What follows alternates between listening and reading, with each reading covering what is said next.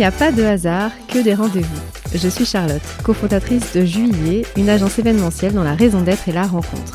À travers ce podcast, je vous propose de découvrir des femmes et des hommes qui, avec audace, ont choisi de vivre passionnément. Ce rendez-vous est une rencontre avec des personnes inspirantes et peut-être une rencontre avec vous, avec cette personne que vous serez demain. C'est la saison 3 de l'Instant Juillet, alors posez-vous, respirez, et puisqu'il n'y a pas de hasard, découvrez notre invité dont la rencontre bouleverse notre chemin, et pourquoi pas le vôtre. Ce 31e épisode inaugure notre toute nouvelle saison juillet. Et avec Cédric, il était évident que nous devions lancer cette saison 3 avec Marie-Laure Billot. Marie-Laure est une entrepreneure multirécidiviste dans le domaine de l'optométrie. J'ai rencontré Marie-Laure au cours d'un repas avec des amis, dont je cacherai euh, le nom du groupe. Il est, il est, confidentiel.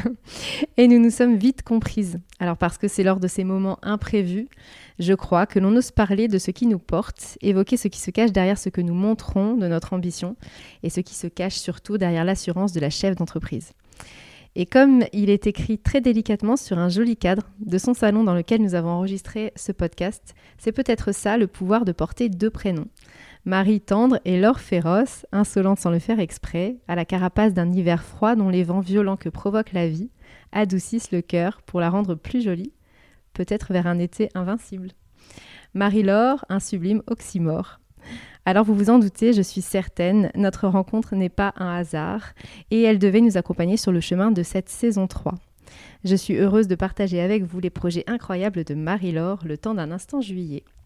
Donc Marie-Laure, bonjour. Bonjour Charlotte, bonjour Cédric. Merci beaucoup d'avoir accepté d'être notre invité sur l'instant juillet et de lancer cette toute nouvelle saison à nos côtés. Alors je tiens à te dire à quel point je suis impressionnée, mais tu le sais, par ta force d'innovation, ta capacité à avancer, ta détermination face aux obstacles, parce que oui, on se l'est dit mille fois, la vie d'entrepreneur, c'est pas un long fleuve tranquille. Il y a mille galères à gérer et surtout, euh, il faut la force de se relever. Et on en a parlé euh, tous les trois d'ailleurs, euh, il y a deux styles d'entrepreneurs. Celui qui se met à fond sur un seul projet, très cadré pour réussir sans s'éparpiller, à la Benioff, ça, ou celui qui se lance sur plein de projets, qui se complètent et qui s'alimentent pour atteindre un objectif plus grand que soi, à la Musk. Et on est d'accord que tu es dans la team Musk. Je crois qu'on est tous dans la même team d'ailleurs. Alors on a mille sujets à évoquer, mais je m'arrête là parce que je vais te laisser te présenter, parce que la question peut paraître basique, mais tu as tellement de vie que ça n'est pas si simple de te présenter. Alors dis-nous, qui est Marie-Laure? Alors Marie-Laure, c'est euh, une jeune femme qui a peiné à se trouver, surtout dans un premier temps. Euh, autant dans ses études que euh, sur son parcours en règle générale. Et du coup, qui a rebondi plein, plein, plein, plein de fois pour arriver là où elle en est. donc j'ai commencé par faire un master en sciences de la vision il y a de ça maintenant quelques années. Et en sortant de ce master de sciences de la vision, j'ai euh, voulu euh, prendre un petit peu mes marques et j'ai commencé à travailler en tant que salarié avec, euh, avec des ophtalmos, où j'ai pris place et j'ai pris une crédibilité surtout sur le terrain. Et par la suite, j'ai voulu m'installer à mon compte. Par contre, l'optométrie n'est pas reconnue en France. Donc ça, ça a été mon premier obstacle, surtout. ça a été de savoir comment j'allais m'installer, comment j'allais avoir cette crédibilité terrain et ne pas être embêtée, surtout pour euh, pouvoir exercer tel que je le souhaitais. Non, mais t'as quel âge à ce moment-là? Donc tu sors d'études 25 ans. donc tu as 25 ans, tu décides déjà de créer une activité et dans une activité qui n'est pas reconnue, qui n'est pas cadrée euh, dans ton pays. Qui n'existe euh, qui existe en off hein, et qui est plutôt très, très controversée. Donc je décide d'aller dans une niche qui s'appelle la contactologie, qui est donc le port de lentilles de contact. Euh, alors, vous connaissez tous ce port de lentilles de contact, les souples, mais il existe également euh, plusieurs autres types euh, plutôt thérapeutiques. Et moi, c'est plutôt ma spécialité d'ailleurs, ce côté thérapeutique, pathologique, post-chirurgical. Et du coup, je rencontre les, mes futurs associés qui sont euh, les ophtalmologistes de Blois, que l'on connaît. Et euh, je ne peux que leur en être gré d'ailleurs de m'avoir fait confiance. Et donc il y a maintenant six ans, je me suis installée avec eux au sein de la Mosaïque Santé et je, je fais tout ce qui est contactologie. je me suis installée à mon compte. Et donc en fait, du coup, toi, le service que tu rends, il est euh, aux ophtalmos ou il est euh, à l'utilisateur final? Non, aux patients quand Aux même. patients. Et donc tu interviens en complément, en fin de compte, des, des ophtalmos. Exactement. En fait, on est sur un cabinet pluridisciplinaire où euh, chaque médecin a sa spécialité. Et euh, une spécialité à part qui est donc la contactologie est quelque chose de très peu euh, marqué en France, hein, euh, représenté ou surtout très mal représenté en fait en France. On a le seul parcours qui n'est pas normé d'ailleurs, c'est celui de la contactologie. Mais du coup, comme ce n'est pas normé, c'est un, c'est un milieu, et c'est le seul d'ailleurs milieu où dans l'industrie, on est sur un, un marché qui est flat en contactologie, voire limite en décroissance. En 2022, c'est quand même un petit peu particulier de se dire que on a un marché en décroissance, surtout sur un, port de lentilles où les gens n'ont plus envie forcément de porter de lunettes, où on a vraiment euh, de multiples innovations qui nous permettent d'équiper beaucoup de personnes. Donc du coup, euh, moi, je me suis euh, beaucoup rapprochée de l'industrie de la contactologie, de par déjà ma place à Blois, qui est donc une des rares à être installée telle que je le suis en France. Et, euh, et je me suis motivée, enfin pas motivée, j'ai eu envie en fait de faire évoluer le marché de la contactologie dans le euh, pas dans le bon chemin parce que je pense que c'est pas forcément le terme, mais d'aller vers le mieux. Et par là, on avait besoin d'outils. On n'a pas d'outils qui nous permettent de suivre nos patients. Moi, je travaille toujours sur des fiches papier. Et du coup, bah, deux ans après mon installation, je me suis dit, ben, je vais créer un outil qui va me permettre de gérer mes patients et de gagner du temps en plus sur euh, mes adaptations. Donc, euh, je savais pas trop dans quoi je mettais le doigt, mais euh, Le contactologue. fabuleux monde des outils numériques. Exactement, du digital. Digital. Euh, j'ai mis le doigt dedans et j'ai commencé à m'y intéresser. Ça a été difficile, dire ce qui est. et Je pense que ça l'est toujours. On va pas, on va pas se mentir. C'est vraiment, je pense, mon entreprise la plus, euh, pas la plus compliquée, mais autant euh, financièrement, aller lever des fonds, avoir les finances pour pouvoir le faire, que de, que de gérer les différents acteurs en fait que l'on a besoin pour le développement d'un- d'une telle plateforme. Euh, c'était quelque chose d'assez titanesque et je me rendais pas compte. au Et début. puis tu pars de zéro, c'est-à-dire que à la fois tu nous expliques que tu es sur une niche, c'est-à-dire une discipline qui est peu connue, qui est peu utilisée, qui est peu euh, voilà, euh, présente comme tu le fais ici en France, et donc tu développes un outil qui n'existe donc pas. Euh, donc tu as, tout à faire, à la fois euh, techniquement, mais aussi pour l'expliquer, pour le vendre, pour, pour identifier le besoin et pour y répondre. quoi. Exactement. Ça, comme je dis, quoi? titanesque. Ouais, c'est ça, titanesque. en fait, je me base principalement sur ma part métier. Je, Ouais. moi, j'ai cette crédibilité terrain et surtout, je sais ce que j'attends moi aujourd'hui d'un outil. J'ai la chance d'être un- très bien entourée et d'avoir un gros réseau également euh, dans, dans mon métier, que ça soit chez les ophtalmologistes, les optométristes, quand même, je vais continuer d'utiliser ce terme, même s'il serait à bannir aujourd'hui, euh, que les opticiens. Je connais un petit peu tous tous ces métiers-là. Et du coup, ça me permet de, de cibler un petit peu ce que je souhaite. C'est-à-dire, je, je sais apporter la part métier à cet outil. Par contre, euh, la partie digitale, euh, une grosse catastrophe. La première fois que je fais des rendez-vous avec, euh, avec des équipes de développeurs, je me dis, je suis dans un autre monde. Bah, c'est ça. Non, mais c'est vrai que c'est difficile de se comprendre parce qu'en fait, eux, ils ont un métier hyper technique. Donc, en fait, ils vont te parler ce qui est possible techniquement, mais ton métier, ils le connaissent pas. Et toi, il faut que tu arrives à, à décrire ce que tu veux, mais en même temps, tu sais pas les possibilités techniques. Donc, euh, c'est vrai que c'est euh, le dialogue est très compliqué. C'est ça. Moi, il m'avait fait, tu sais, des petits, des petits PowerPoint avec des définitions des termes qu'ils allaient utiliser durant les rendez-vous. Enfin, tu vois, comme une enfant de 5 ans, évidemment, il fallait que je comprenne. Et, euh, et du coup, c'était assez rigolo. J'avais toujours mes petites diapos avec, euh, avec les définitions euh, des termes. Et moi, par contre, il fallait que je leur explique également. Ils m'ont demandé, allez, vas-y, décris-nous un parcours patient. Ah oui, mais comme j'expliquais, comme le parcours n'est pas normé, nous n'avons pas qu'un seul parcours patient possible en France. Oui.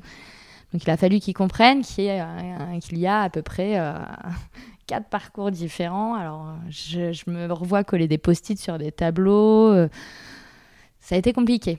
Ça a été compliqué au début. Pareil de leur faire comprendre que non, une version 1, euh, quand ils parlent de digital et quand ils parlent de première version d'un outil en informatique, ils te disent il faut l'alléger, on la fait euh, la plus bête possible et on la met sur le marché, on voit ce que ça donne.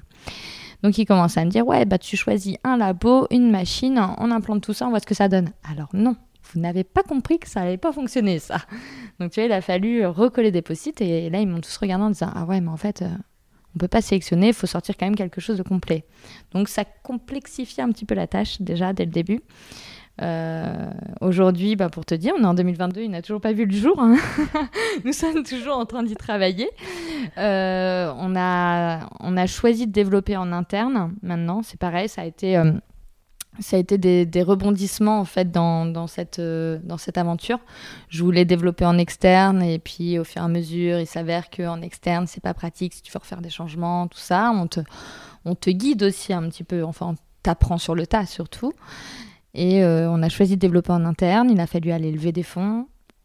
Euh, là, on va reparler après, euh, je pense, de la, des différentes portes qu'on se prend. Bah, surtout que tu vas devoir lever, enfin là, tu, tu, cherches à lever des fonds sur un, finalement une activité qui n'est pas ton cœur de métier au départ, en tout cas qui n'était pas celle pour laquelle tu étais connu, reconnu et tu avais ton réseau. Donc, il faut l'expliquer aussi.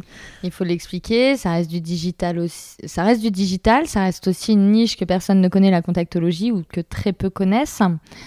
Euh, et puis euh, surtout, oui, moi, je, comme tout à chacun, quand on crée quelque chose, on se dit on va aller voir la banque, euh, on va lui proposer mon projet, ils vont nous donner de l'argent. Bah oui, bien sûr, ils nous attendent en plus, donc c'est parfait. T'as une bonne idée, c'est génial, ils t'applaudissent demain et vas-y. Non, ça fonctionne pas du tout comme ça, encore moins dans le digital, puisque c'est de l'immatériel, en fait. Donc ils ne prêtent pas sur quelque chose qu'ils ne peuvent pas récupérer. Donc euh, la première fois, euh, on me dit ouais, c'est bien gentil Marie-Laure, mais euh, bah nous on va te donner que temps et puis bah débrouille-toi. Donc c'était même pas un dixième du coût du logiciel. Donc c'était un petit peu compliqué. et puis bah voilà, de fil en aiguille, on va chercher des fonds, on trouve des investisseurs qui nous, qui nous suivent et après il faut aller demander des subventions puisqu'on a quand même euh, le droit d'être suivi un petit peu par notre région et par d'autres fonds, euh, fonds publics. Mais pour aller chercher ces fonds publics, bah, il faut déjà avoir des fonds privés. Oui, c'est ça. C'est la base en fait, au départ. Que tu sois suivi par, euh, par ouais, des business angels, enfin des gens qui, qui, croient en toi, en ton projet. Quoi. Mais ça, je trouve que c'est quelque chose qui, qui n'est pas assez dit au début. Justement, on parle beaucoup du fait que les entrepreneurs sont, sont aidés par l'État, mais ils sont aidés seulement s'ils ont de l'argent à la base. Oui, c'est ça. Il faut une, mise de départ. Donc, euh, de toute façon, c'est vrai qu'on le dit euh, pas assez souvent, mais la prise de risque, elle est toujours de toute façon sur le chef d'entreprise. C'est-à-dire qu'en fait, c'est toi qui prends ton risque. Et donc après, euh, les gens croient en toi ou pas, te suivent ou pas, mais dans tous les cas, le plus gros risque, c'est toi qui le prends. On t'aide pas si toi, tu prends pas ton risque, quoi. Exactement. Et en fait, le risque, il est... Il est assez important, on s'en rend pas compte. Au début, on se dit, allez, vas-y, je me lance, ça va être sympa, mais le risque, il est tout le temps là et on va chercher des investisseurs, on leur demande d'investir pour toi. Ben, tu, doubles ta charge sur tes épaules. Mince, il faut pas que je me loupe. Parce que parce qu'ils me font confiance, euh, on est parti ensemble, il va falloir aller jusqu'au bout. quoi. C'est euh, Pour moi, c'est challengeant. C'est une, histoire et une vie qui est stressante. Après, il faut, faut aimer vivre euh, dans cet état. Ah, mais justement, c'est la question que j'allais te poser. Du coup, qu'est-ce qui fait que tu, tu lâches pas là-dessus? Qu'est-ce qui fait que, donc là, on, a compris que tu es sur un, une activité euh, qui est déjà une niche, qui est, qui est une micro-truc où il faut que tu te battes pour le faire reconnaître, en tout cas pour montrer que c'est une, une, discipline qui peut être légitime et, euh, et, utile aux patients. Derrière, du coup, il faut que tu développes un outil lié à ton métier parce qu'il n'existe pas. Et, et, tu fais face à plein de difficultés euh, qui sont finalement au-delà de ton métier parce que levée de fonds, parce que digital, etc. et tu prends un, un risque énorme qu'est-ce qui fait que tu te lances quand même? Qu'est-ce qui fait que tu lâches pas et que après tous ces mois de, galère, tu es, encore là? C'est moi et ces années. c'est moi et ces années. Euh, non, pourquoi je suis là? Je pense que c'est des tempéraments. En fait, aujourd'hui, euh, euh faut aimer vivre sous, stress et sous pression. faut euh, savoir prendre du recul, le recul nécessaire aussi sur là où on en est, là où on veut aller, comment on rebondit parce qu'à chaque fois qu'on se prend une porte, faut savoir rebondir. Et, euh, et, ça me fait penser justement à plusieurs choses que j'avais lues en me disant que le, le cimetière des bonnes idées était euh, bah, justement jonché de bonnes idées qui n'avaient pas été concrétisées. Donc euh, aujourd'hui, on ne les concrétise pas parce qu'on manque d'endurance. En fait, vraiment, l'atout majeur, je pense, d'un chef d'entreprise, c'est d'être endurant endurant face à ce stress, endurant face à ce challenge et, euh, et pouvoir supporter tout ça et continuer et pas baisser les bras. Et, ça, c'est, c'est un leitmotiv. Moi, je pense que mon leitmotiv, c'est de me dire qu'aujourd'hui, euh, l'outil attendu, J'ai été quand même euh, suivie de la part de l'industrie de la contactologie, donc les gros laboratoires que l'on connaît, aussi bien internationaux que, que purement français. J'ai été suivie aussi par les différents pôles ou acteurs de la santé visuelle. Donc aujourd'hui, bah, je me dis, on peut pas se quoi. On peut pas se louper. On est attendu, il faut y aller.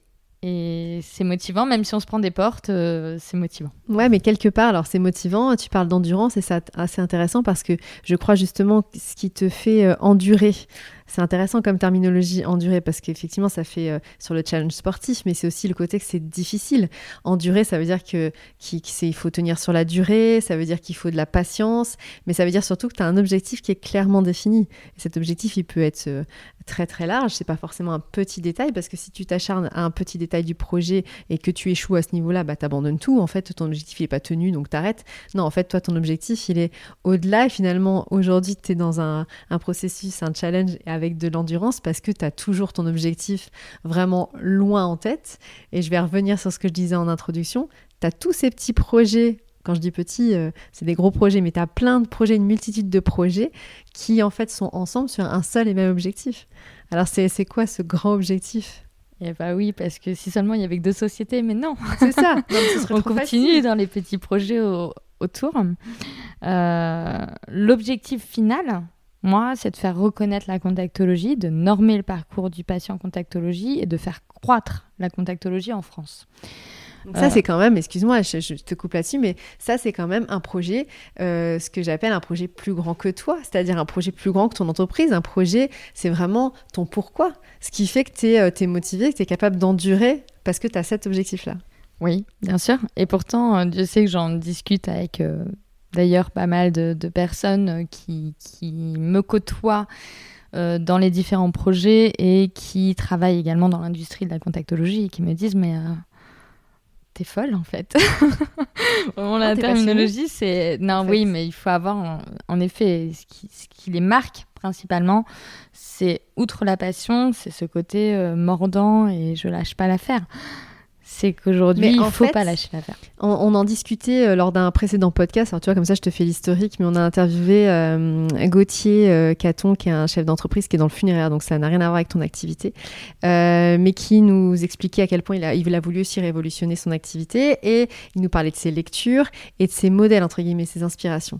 Et quand il parle de ses inspirations, il parle à la fois de grands chefs d'entreprise avec des, des, des réussites qui étaient totalement imprévues, improbables, mais aussi d'artistes, de gens qui qui sont passionnés et quelque part c'est ce que tu dis souvent ces gens-là on a l'impression qu'ils sont fous ou en tout cas qu'ils sont un peu à part qu'ils sont un peu farfelus enfin c'est des gens on comprend pas bien ce qui les mène parce qu'en fait on se dit mais il a jamais euh, mais en fait c'est exactement ça c'est-à-dire que toi tu as ton objectif en tête qui est clair tu peux perdre des petites batailles au milieu c'est pas grave parce qu'en fait tu as ton plan de guerre qui est établi et tu continues à avancer petit à petit vers cet objectif là donc tu tiens Exactement. Bah, après, c'est ces petites batailles qui sont quand même difficiles entre. Et tout le monde n'est pas capable de les mener. Et non. Donc, comment Marie-Laure est capable de mener toutes ces, petites batailles alors, comment elle est capable? Je sais, euh, je pense qu'il n'y a pas de recette euh, miracle. Hein. Je ne vais pas vous dire il faut une pincée de ça avec un petit peu de ça. Euh, un petit peu de champagne, c'est obligatoire. Mais je pense qu'il faut déjà être bien entouré. C'est la base pour, pour tenir. Il faut croire en son projet. Je pense que c'est aussi. Ne faut pas cesser de monter à la première personne qui va te dire ah, Mais attends, ton projet, euh, euh, tu vas droit dans le mur, c'est compliqué. Euh, si la première personne qui vous dit ça, vous n'êtes pas capable de rebondir et de dire Bah si, je sais comment j'y vais, je vais y aller, c'est fini. Vous pouvez, vous pouvez raccrocher. Je pense qu'on en a beaucoup parlé aussi. On, a, est une société où si tu lis les, réseaux, tu as que des success stories. Mais euh, c'est pas vrai. La preuve en est, euh, je pense que bon, en septembre 2022, on a vu sur LinkedIn passer euh, maintes et maintes personnes nous annoncer la fermeture de leur société. là, dans les quelques mois qui sont passés, alors qu'ils ont fait la une de Forbes, ils ont fait. voilà. Alors, il y a le côté je sais parler de ma société, je vais pas lâcher, mais il y a le côté c'est bien beau d'en parler, mais derrière aussi, la clé de la réussite, ça va être l'exécution Qu'est-ce que tu mets en place pour que ça, ça fonctionne? L'exécution, c'est pas un long fleuve tranquille, c'est pareil, t'as pas de recette. Tu vas essayer, tu vas essayer euh, une première chose, tu vas te planter. Le but, c'est de savoir comment tu vas rebondir, qu'est-ce que tu vas faire qui va faire que ce coup-ci ça va fonctionner et tu vas passer à l'étape suivante.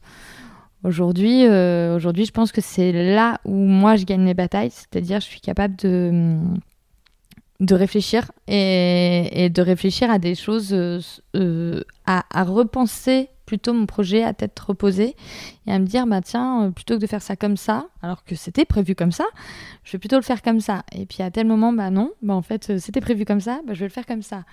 Et je pense que tu vois les personnes qui me suivent sur Contactologue typiquement depuis un an ils m'ont entendu dire bah tiens je me suis levée ce matin et en fait, euh, je me verrais plutôt faire ça euh, comme ça, comme ça, comme ça. Et puis ben là, plutôt, ben, tu vois, pour le faire rentrer sur le marché, ben, on va plutôt euh, le faire comme ça, comme ça, comme ça. Je change mon fusil d'épaule régulièrement.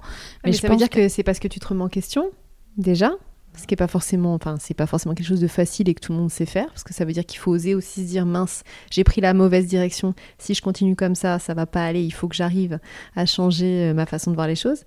Et, et ça veut dire que tu es ouverte, je dirais, ou en tout cas euh, à l'écoute du monde qui bouge autour de toi. Ton projet, il n'est pas fermé, euh, il est pas fermé sur, euh, sur ce que tu es, sur ta passion. Il est aussi ouvert avec les gens que tu rencontres autour et comment le monde bouge autour de toi et peut influencer ton entreprise, du coup. Alors, tout à fait. De toute façon, je pense que c'est aussi la clé de la réussite. C'est d'écouter ce qui se passe autour parce que tu as beau avoir ta première idée de base, il faut, il faut pouvoir rebondir. En fait, c'est justement une fois que tu es lancé dans ton idée que tu vas te rendre compte que tu as que ce n'est pas une longue ligne droite, que tu vas faire plein de virages et ces virages vont te permettre d'arriver à, ton point final. Mais euh, ouais, c'est ça la clé de la réussite. C'est savoir rebondir, savoir réajuster ton projet régulièrement pour pouvoir aller euh, à ton but ultime. Après, euh, on n'en est pas tous capables. il faut être, comme je l'ai dit au début, la clé de la réussite, c'est également d'être soutenu et bien entouré. sans ça, sinon, ça ferait longtemps que j'aurais lâché aussi. Je pense que... Tu dis euh, bien entouré, euh, à quelle personne tu penses? Qui, qui autour de toi et, t'aide au quotidien? Alors ma famille déjà. Euh, et Dieu sait que je leur en fais baver pourtant. je peux que remercier ma famille. Déjà le tempérament que j'ai, je peux que remercier mon, mon papa qui est entrepreneur de base. Et il a fait de nous trois, puisque j'ai deux grands frères, on est tous les trois chefs d'entreprise, entrepreneurs il nous a donné ce goût du travail et euh, surtout il nous a montré que sans se battre, ben, on n'avait jamais rien. Donc euh, battez-vous et allez-y, croyez en vous, en vos passions. On a tous les trois des secteurs totalement différents et, euh, je pense que notre point commun entre nous trois, par contre, c'est de pas lâcher. Et ça, c'est lui qui nous l'a donné. Aujourd'hui, il continue d'être derrière nous, il continue euh, de temps en temps. Hein, il y a des petites prises de bec, hein, évidemment, comme, comme dans chaque famille où on n'est pas forcément d'accord. Justement, ça construit. Tu es obligé de débattre, tu es obligé de défendre. Exactement. tu, défends donc, euh, voilà, je sais qu'ils vont écouter, donc euh, merci papa. ma maman aussi, hein, mine de rien, elle, était, elle a toujours été derrière mon père et derrière nous, à, nous à nous seconder, à nous supporter, à, à temporiser aussi les choses. Et euh, donc ça, c'est, je pense, déjà une première chose, d'être bien soutenu euh, et d'être euh, qu'on croit en vous, surtout d'un point de vue familial. La confiance. la confiance. Dans la construction, c'est essentiel. C'est mm. obligatoire. Après, bah, les amis aussi, mine de rien. même si on voit qu'au fil des années, les amis changent quand on devient entrepreneur, parce qu'on change. accessoirement, toute tout ce qui se passe d'un côté professionnel euh, nous façonne au fur et à mesure. Et je pense qu'en dix ans de temps, j'ai beaucoup changé. Donc euh, les gens autour de moi ont changé. Et euh, bah, Parce que ta vie, elle est forcément différente dans la prise de risque que tu prends aussi, et que quelque part, oui, tu peux avoir des amis qui comprennent plus ou moins la vie que tu mènes, en fait. exactement. Je pense qu'on est d'accord avec d'autres personnes qui ont fait d'autres podcasts chez toi. On en a beaucoup parlé, et oui, euh, c'est compliqué de se faire bien entourer des amis. On en a très peu. Après, on a besoin de ce soutien quand même. Parce que c'est aussi euh, ce qui nous permet de lâcher prise à certains moments, de passer des bons moments, des soirées auxquelles on va lâcher notre téléphone, arrêter de penser euh, que. mon Dieu, il faut que j'aille rechercher de l'argent. Mon Dieu, j'ai pas envoyé ça en administratif. Mon Dieu, ma roadmap, on n'est pas vraiment dans les temps. Enfin voilà, ça nous permet aussi de lâcher un peu prise. Et, euh, et, je dirais euh, bien entouré également euh, sur la société. donc les investisseurs, des associés quand on en a, Et, et, malheureusement, ça, alors parfois, ça se passe mal. le bon associé, ça c'est compliqué. voilà, ça c'est compliqué. Voilà, j'ai Cédric, dernier podcast de la saison 2, quel il en a parlé face à moi. Et on en a aussi parlé entre nous. Moi, c'est quelque chose qui a été difficile, les associer sur toutes mes sociétés. donc, Optoconseil, je suis toute seule. Sur mon le cabinet, il n'y a pas de, pas de souci. Euh, contactologue, il y a de multiples rebondissements. Et la troisième société, qui est une société de formation, où euh, pareil, je me suis euh, là pris un gros mur, où il a fallu rebondir sur voilà, les prises de risques entre associés, les, désillusions surtout, le fait, où on, le fait qu'on pensait aller dans la même direction et qu'en fait, bah, ça ne matche pas du tout. Bah, c'est toujours super compliqué parce qu'en fait, c'est à la fois euh, euh, ce qui fait aussi euh, la richesse d'une entreprise, c'est-à-dire que l'humain, la relation entre associés, le fait de partager la même vision, la même ambition, d'être soutenu, de se porter l'un et l'autre sur, sur des sujets compliqués de la vie d'une entreprise, c'est ce qui fait aussi parfois la force d'une entreprise. Et à la fois, c'est ce qu'on maîtrise le moins, qu'on mesure le moins, c'est-à-dire que effectivement, c'est ce qu'on disait, on l'a déjà, on en a déjà parlé toutes les deux, c'est comme un mariage. C'est-à-dire que tu te maries et puis dix ans plus tard, il reste quoi? Tu sais pas comment chacun a évolué, la vision, est-ce qu'elle est la même? Donc, euh, dans une entreprise, c'est la même chose. Il faut toujours réinterroger, de dire est-ce qu'on est toujours OK là-dessus? Est-ce qu'on partage toujours le même chemin?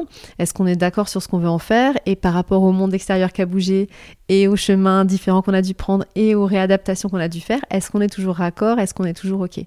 Et, euh, et, on se l'est dit, on en a parlé euh, plusieurs fois, quand c'est plus OK, en fait, peut-être juste il faut se dire c'est pas grave, mais en fait, on, on fait autrement, quoi. Alors oui, c'est pas grave, on fait autrement. Tu l'as très bien dit, c'est vraiment comme un mariage. Euh, il faut savoir faire des, euh, des concessions, je crois. Il faut savoir écouter l'autre. Alors, je dirais pas que je ne sais pas écouter les autres. Je pense que quand on m'amène les choses, euh, je les entends. Après, j'ai un tempérament de feu, a priori quand même. Je suis pas facilement gérable. On a tous nos défauts. Hein. Bah, tout ton choix plutôt intelligent d'être chef d'entreprise et pas salarié. Mais, euh, mais du coup, en tant qu'associé, euh, c'est un milieu que je connais que trop bien. En fait, le milieu de la santé visuelle, c'est un milieu où c'est un peu Dallas. C'est-à-dire, euh, voilà, on a des ophtalmologistes, on a des opticiens, on a des orthoptistes, on a le secteur de l'optométrie qui est pas reconnu et pourtant qui essaie d'être là. Enfin, c'est Dallas, tout le monde est meilleur que tout le monde. c'est très compliqué. Et moi, il faut que j'arrive à faire matcher tout ce petit monde autour de moi. Parce que la contactologie, ça va fonctionner que si on trouve un process qui convient à tout le monde et qui est normé et que tout le monde euh, euh, l'entend. Je vais pas plaire à tout le monde, je vais forcément déplaire à certains et je l'accepte. Hein. J'aime bien dire qu'on m'aime autant qu'on me déteste, donc euh, voilà. Mais du coup, sur l'association, si tu veux, je savais où, où je vais et comment je l'emmène pour que ça plaise à tout le monde. Et malheureusement, parfois, c'est pas forcément très bien entendu. Tu vois, c'est-à-dire on a des process mis en place sur euh, la façon de marketer, sur la façon... Ouais, sauf qu'aujourd'hui, on va marketer sur un profil qui soit médical, un profil qui soit commercial, euh, du paramédical également. Et, euh, du coup, il faut les prendre différemment. Moi, je, sais ajuster mon discours. Je vais toujours dans la même ligne de, de conduite, mais j'ajuste mon discours en fonction des personnes que j'ai en face de moi. Euh, chose que certains ne savent pas faire. Et là-dessus, du coup, on n'était pas forcément en raccord. Et puis, on n'était pas forcément en raccord aussi sur la masse de travail à fournir. Euh, je suis quelqu'un qui est très dynamique, mais si c'est mon associé aujourd'hui, j'ai pas besoin de le tenir par la main et de l'emmener. Tu vois ce que je veux dire C'est pas ton salarié, quoi. C'est pas, pas quelqu'un que tu dois manager. Et là, aujourd'hui, bah, ça reste un. Je pense, comme je suis dans un milieu assez compliqué, je devais toujours un petit peu driver parce que ça reste mon réseau, ça reste ma façon de voir les choses, ça reste alors peut-être que j'ai voulu que ça soit comme ça aussi. Je, tu vois, je, peux pas jeter la pierre à tout le monde aussi. Comme je disais, je suis compliquée et quand j'ai une ligne directrice, je sais où est-ce que je vais aller. Alors je vais, on va échanger, on va changer d'idée, on va changer de, de ligne directrice. On, on, échange. Mais en fait, si t'as pas cet échange-là et qu'on attend de toi que tu changes et que tu amènes toujours toutes les choses, et qu'il n'y a pas de, prise de décision ou d'initiative en fait de la part de l'autre, bah, tu te sens quand même un peu seul, faut dire ce qui est, et je pense que là tu, euh, tu vas dans le mur. Et puis du coup, euh, tu poses la question de l'intérêt de, de l'association. C'est-à-dire que clairement, en tout cas moi comment je le vois, euh, sur un projet alors qui est différent du tien, mais, mais moi clairement, c'est un- si c'est un projet que je peux pas partager, ou en tout cas si je me sens seule dans mon projet d'entreprise, autant le faire seul. C'est-à-dire que l'intérêt d'avoir un associé, c'est justement de se dire, tu partages quelque chose, tu as, un soutien, tu as deux visions, tu te complètes, tu te tires plus haut l'un et l'autre, parce que sinon si tu te sens seul, ok, bah, autant euh, être carrément seul. Quoi. C'est ça. Après, voilà, euh, je sais, et là je le redis encore une fois, euh, ça, reste, euh, ça reste également le mariage de deux personnalités. Ça. Et je sais que je suis pas facile. Et tu vois, est de constater cet été, en, en 30 vacances où je dînais avec mes parents, ils m'ont dit bon, bah voilà, euh, conclusion des choses, t'es pas faite pour t'associer. Et il n'y a pas Tinder de, de l'associé d'entreprise. pas trouvé. Tu vois, c'est ça qu'il faut qu'on ben, faire, c'est hein. ça qu'il Ah faut ouais. faire. Il faut qu'on crée un outil It's a digital. match. Mais ouais, un match entre associés. On Ouais, mais tu ça. vois, typiquement sur le papier, il y avait une complémentarité. Des profils, ça fonctionnait. Tout au début, ça fonctionnait très bien. Et comme on dit, bah, arrivé un moment, euh, pourquoi ça fonctionne plus? Parce qu'on grandit, on grandit euh, de façon différente. Mais Oui, c'est comme ça. dans un couple. en fait. Exactement, exactement. Tu te connais que- aux études, tu- Exactement. plus tard, euh, bah, tu grandis différemment dans ton métier, donc euh, au bout d'un moment, ça ne matche plus, bah, tu te sépares. Puis, tu as un objectif de vie qui peut être d'une manière euh, à un et puis dix ans plus tard, tu as un objectif de vie qui a changé. Donc, euh, globalement, si l'autre n'a pas changé d'objectif de vie, bah, bah, tu te retrouves confronté à des difficultés. Donc là, c'est pareil pour une entreprise. Quoi. C'est pareil, à part que tu rajoutes également le- l'enjeu financier. C'est ça. Oui, enfin, dans un mariage, tu as aussi un enjeu financier toujours. On est d'accord. Là, c'est vrai que du coup, d'aller chercher, tu vois, des investisseurs, d'aller. euh, Moi, aujourd'hui, j'avais plus à perdre. En fait, finalement, j'ai une crédibilité terrain à garder. Je pense que j'ai plus à perdre que, que mon associé qui va faire du digital ou, euh, tu vois, qui est pas sur le devant de la scène finalement. Et euh, aujourd'hui, je peux pas lâcher, quoi. Donc, si ça va pas comme je le veux, Pour ton objectif final, toujours, que tu as en Ouais, tête. je suis assez horrible. D'ailleurs, mes amis diront euh, qu'il vaut mieux m'avoir en tant qu'ami que dans le business. Parce que, bah, faut que ça marche droit, quoi. Bah, justement, c'est ce que je me demandais, comment tu te relèves de ça? Parce que tu dis, vaut mieux t'avoir euh, en ami que dans le business, mais euh, ok, on peut dire, voilà, Marie-Laure, elle va avoir, euh, puis en plus, on va beaucoup dire ça d'une femme, un caractère horrible, comment ça, elle est ambitieuse, Ah bah ça, elle laisse rien passer, etc. Mais euh, en vrai, tu vois, derrière tout ça, euh, derrière cette image qu'il faut que tu montes de chef d'entreprise ambitieuse qui n'a aucune faille, euh, c'est pas facile ça. Euh, comment, comment tu te relèves d'un échec comme ça, en tout cas d'une déception comme ça? Alors, je pense que j'ai pas vrai. alors, je sais pas si je peux appeler ça une déception. Si, si, c'est une déception, tu as tout à fait raison. Mais est-ce que ça me met à genoux? Je suis pas très sûre. Je me Non, ça te met relève pas à genoux. Je me relève quand même relativement vite parce que c'est un leitmotiv, c'est une façon de, de, de vivre. En fait, aujourd'hui, moi, je fais beaucoup de sport quand même. Le matin, euh, je commence euh, mes journées par une petite session de sport qui me permet de décompresser d'être, euh, et de réfléchir et de me relever assez vite aussi. En fait, c'est soit tu as le moral de. Ça te challenge le sport. Et je pense que typiquement, un entrepreneur, on va tous dire, ouais, l'entrepreneur qui décrit sa morning routine, euh, il va faire du sport, euh, il va courir trois heures, euh, il va faire de la boxe, machin. Mais en fait, c'est challengeant. Le sport, on va pousser nos limites. Mais c'est exactement ce qu'on fait dans l'entrepreneuriat à côté. On va pousser nos limites, il va falloir aller chercher plus loin, il va falloir gérer notre douleur, parce que c'est de la douleur musculaire qu'on va chercher en se challengeant sur le sport. Et c'est, veux pas appeler ça de la douleur non plus, mais euh, voilà, sur l'entrepreneuriat, le les euh, déceptions, il y a quand même... Bah oui, euh, puis le côté endurance aussi, le côté objectif, tout ça, ça, ça relève aussi un peu du sport. Et puis, je crois aussi que quand tu es chef d'entreprise, mais même, euh, enfin, je veux dire, globalement, tu as tellement de, de choses à penser dans ta tête. Tu as tellement une charge mentale de dingue avec mille sujets, mille galères, mille choses à envisager en même temps, que quelque part, ces moments de sport aussi, c'est un moment où tu te dis, bon, allez, deux secondes, là, de toute façon, je peux pas avoir mon téléphone, je pars courir, je pars à la salle, enfin, peu importe quel que soit le sport. Moi, plutôt, euh, je pars courir, par exemple, bon, bah voilà, je peux pas regarder mon téléphone, je peux pas checker mes mails, je peux pas. euh, euh, donc, en fait, Comment voilà. ça, tu fais pas plusieurs choses à la fois? Non, mais en fait, j'avoue que je, je, je le fais plus avant. Quand je partais courir, et je l'ai fait encore récemment cet été, euh, je- j'en profite pour écouter des podcasts qui sont longs, dont, euh, dont le podcast dont on a parlé ensemble. euh, la génération de It Yourself qui est trop long, qui est super long. Et donc, en fait, si je pars pas courir, je l'écoute pas. Parce qu'en fait, c'est une heure et demie à trouver. euh, Enfin, voilà, donc c'est très compliqué. Donc, euh, voilà, c'est l'occasion quand je pars courir de me dire j'écoute ça. Et en fin de compte, plus ça va, et, et là qu'on- que la rentrée est repartie vraiment où j'ai mille choses en tête et, et mille sujets à évoquer, euh, quand je vais parcourir, je mets plus rien en fait. Parce qu'à un moment donné, je veux juste, tu vois, du silence, faire le être vide. tranquille. Et c'est ça que j'aime en plus euh, dans, dans la course. euh, C'est pas contrairement à une salle de sport par exemple, c'est de se dire t'es tout seul, tu pars. Alors je cours toute seule quoi. Vraiment, là c'est le, c'est le critère quoi. Je pars toute seule et j'ai rien. Et j'ai pas, j'ai pas de son et je veux euh, pas surtout pas penser aux mails que je vais écrire après, etc. Et des fois, c'est là où tu trouves l'idée que tu disais tout à l'heure que tu dis sous la douche. Ah tiens, et si pour la saison 3 du podcast, je changeais l'introduction, tu vois? Et si je disais ça dans mon intro Tu vois, c'est dans ces moments-là. Alors moi, c'est pas dans ce moment-là. Moi, tu vois, c'est sous la douche que je trouve mes meilleurs moments. Mais et au sport, j'aime plutôt me faire mal. C'est euh, mais moi, j'aime bien que j'ai avoir un coach derrière moi qui va m'obliger à faire les choses. Typiquement, tu vois, j'aime pas faire des burpees. Moi, je vais à la salle. Hein. J'aime pas faire des burpees, j'aime pas faire des pompes. Ouais, j'aime bien qu'il me crie dessus un peu et qu'il me dit non, mais là, hé, hé, si tu fais pas la dernière, tu vas en refaire 10. Ah, mais c'est drôle si parce qu'en ça, fait, euh, tu vas faire ça. Non, mais C'est drôle parce qu'en fait, limite, euh, t'es es content d'avoir un coach qui, euh, quelque part, où tu, c'est plus toi qui décides là. En fait, tu, tu te laisses diriger par ton coach, tu Ah, vois, alors que tout le hein. reste de ta vie, t'es obligé de toi ça. diriger. Il m'entend grogner pourtant. vois, Je vais dire, j'ai pas envie de faire ça. Fais du rameur. Non, je déteste le rameur. Bon, je le fais, d'accord Je le fais tout le temps.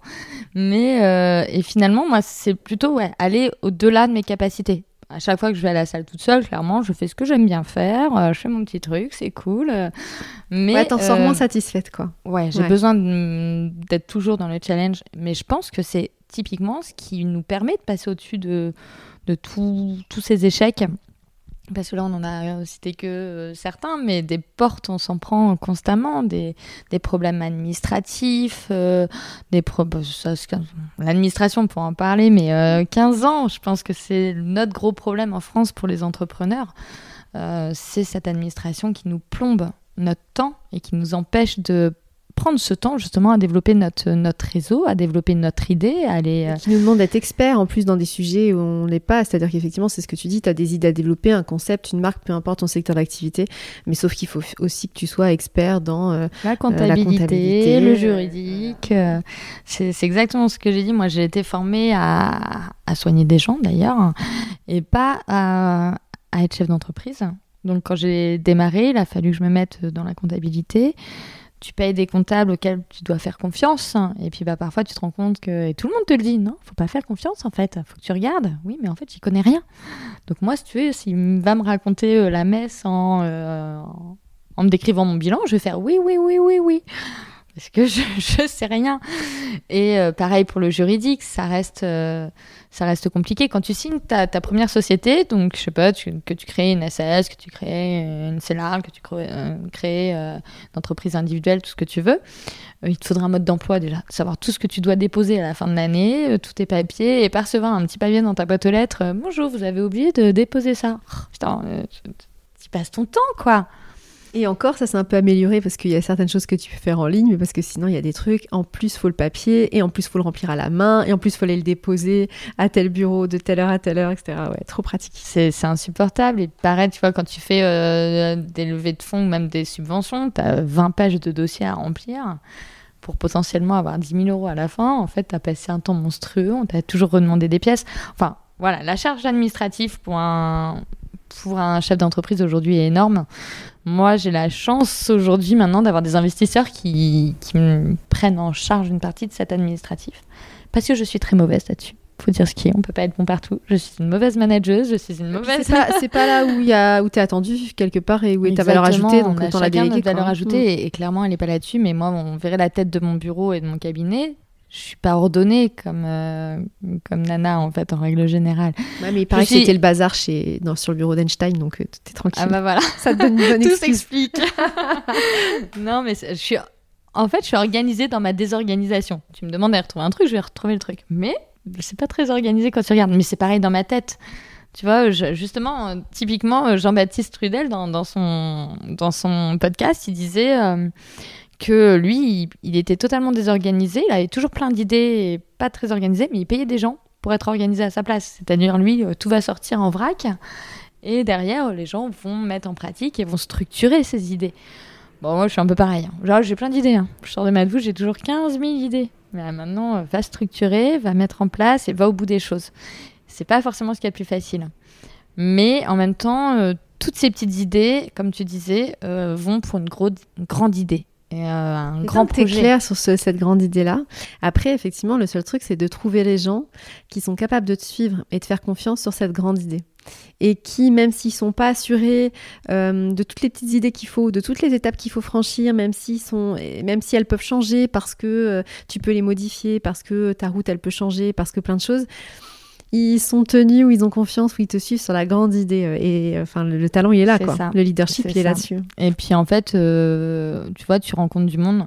Tes idées, tu les as aussi à, à rencontrer des gens. C'est-à-dire, moi, dans les congrès, dans les salons, dans les différents séminaires, tu vas rencontrer différentes personnes dans différents milieux, que ce soit l'industrie, que ce soit dans le médical, les ophtalmos.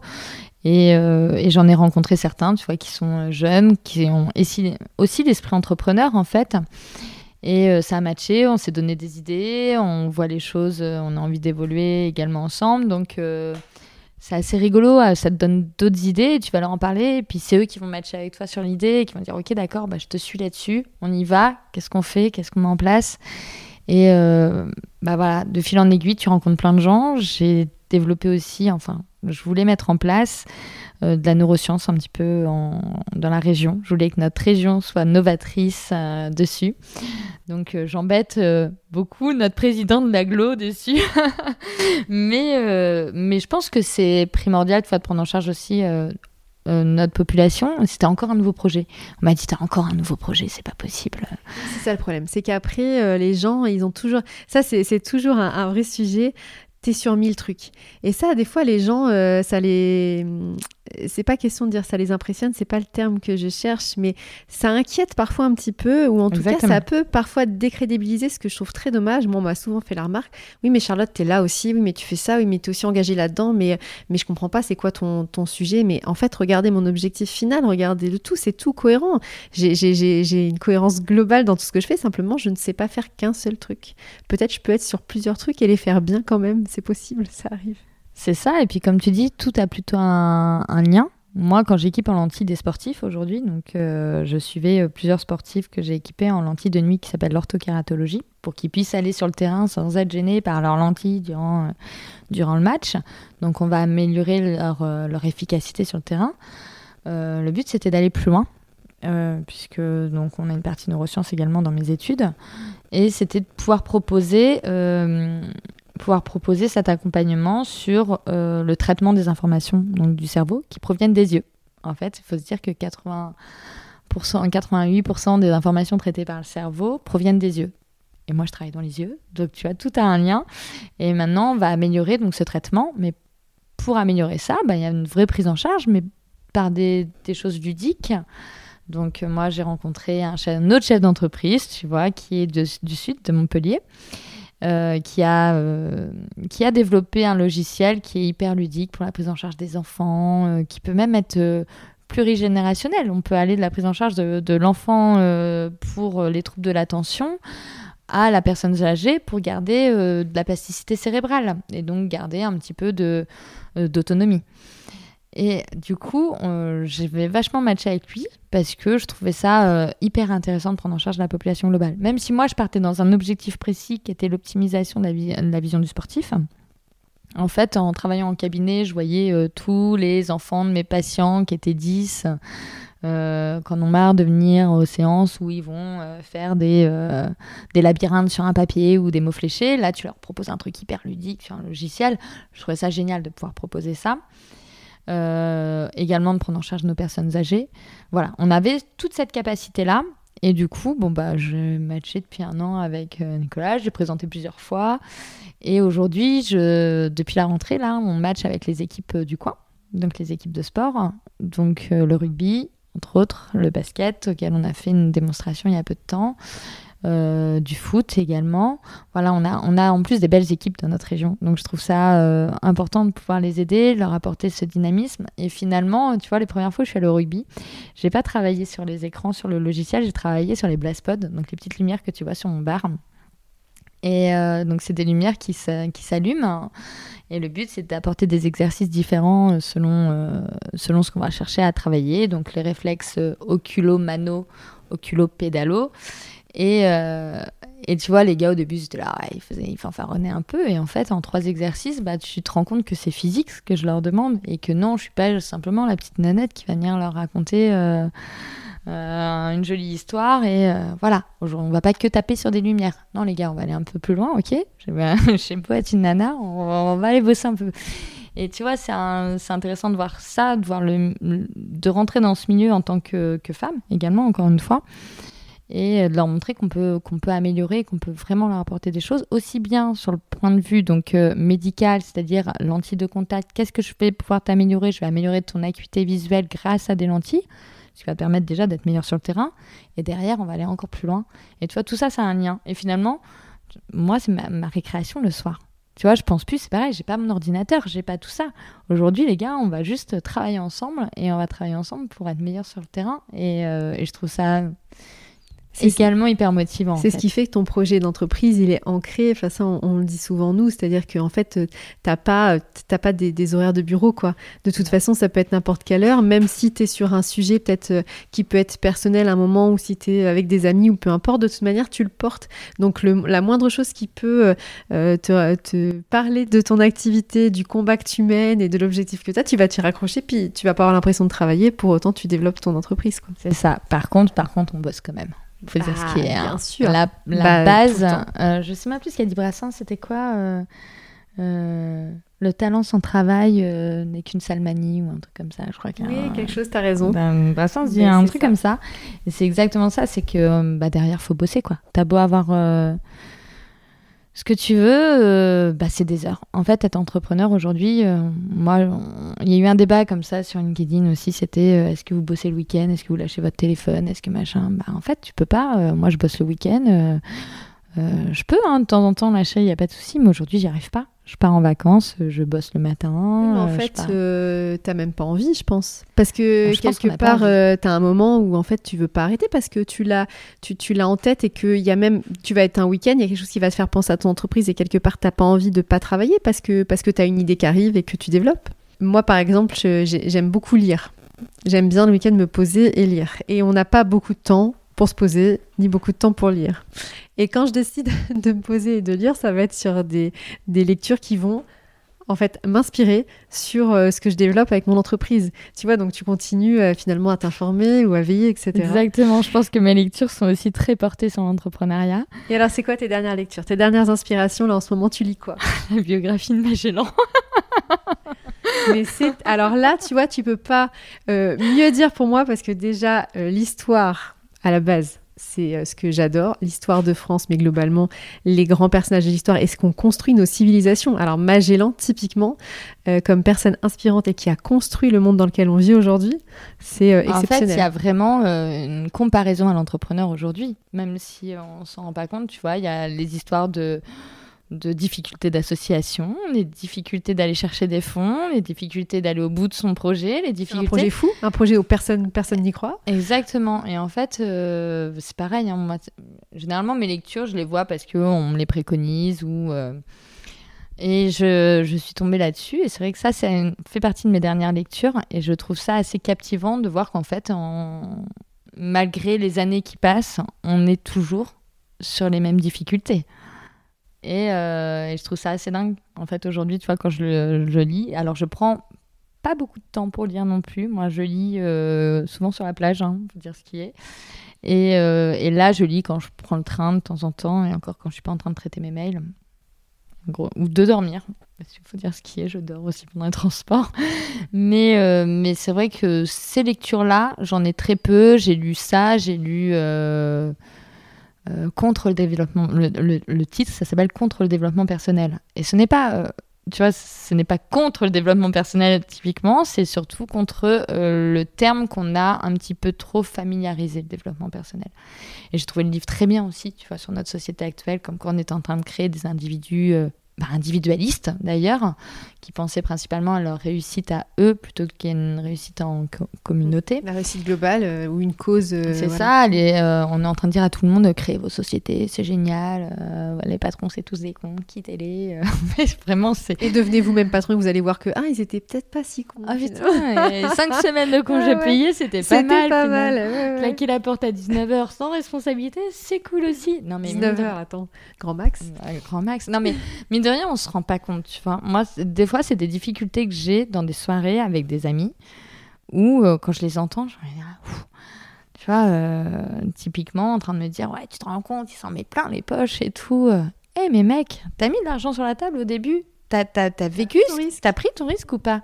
Non, mais c'est ça, on, on, voit pas ce passage en fait qui est compliqué. Et même si aujourd'hui il s'en met plein les poches, typiquement on l'a vu avec le Covid et euh, le secteur de l'aéro, euh, ils ont beau avoir grossi, grossi avant, euh, ça a été hyper chaud en fait pour le Covid. Mais vraiment très très difficile. Moi j'ai vu des, chefs d'entreprise de, sur mon fauteuil, hein, au, cab, en dépression totale. Parce que là par contre il y avait très très lourd sur les épaules et on ne savait pas où on allait. Et euh, eux, pourtant, en tant que salariés, bah, ils touchaient tranquillement la petite aide en étant chez eux, c'était cool. Bah, pas nous, quoi, derrière. En fait, ça, on oublie en fait toute cette, toute cette partie-là, ou c'est même pas qu'on oublie, on ne veut pas le voir surtout.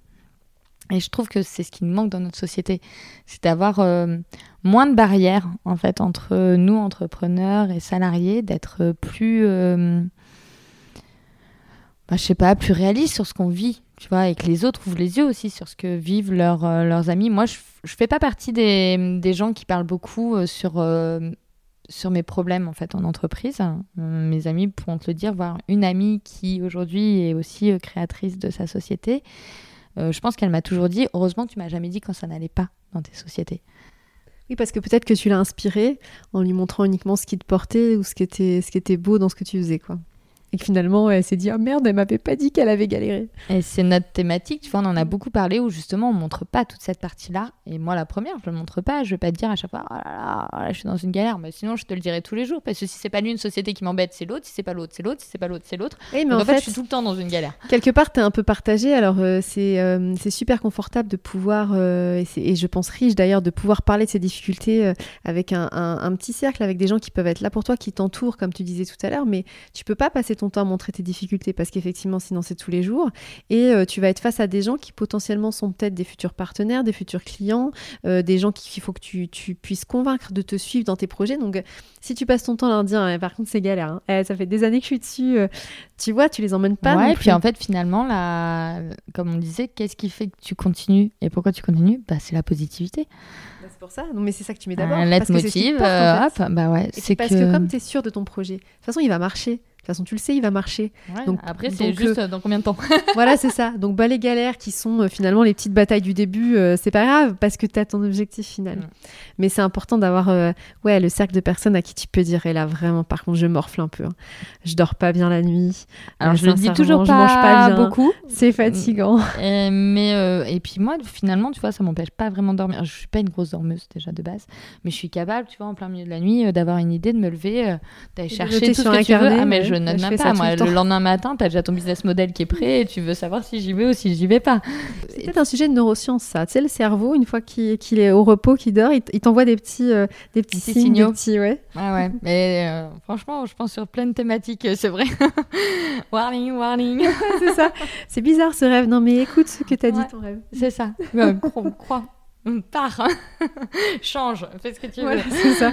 Mais, euh, bien sûr, il y a plein de choses à, à voir, mais en, tant que. Euh, je pense que notre thématique première aujourd'hui, c'était de se dire. Euh, tout et je l'ai dit en congrès, tu vois, ça a été une de nos thématiques de congrès au mois de mai, où, où on a fait un, un, congrès entre copains. On était quatre sur scène à parler justement de, de notre bah, de notre parcours en règle générale.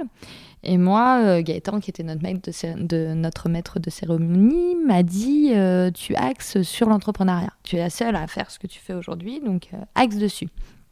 Et clairement, je leur ai présenté donc toutes mes sociétés et j'aurais dit à la fin, bah voilà, bon bah la troisième, c'est la merde, hein, je suis en divorce, hein, clairement, c'est typiquement ça. Je commençais donc cette partie-là de, de, de devoir restructurer, perdre des associés, restructurer une société et être en divorce et comprendre ce que c'était hein, aussi.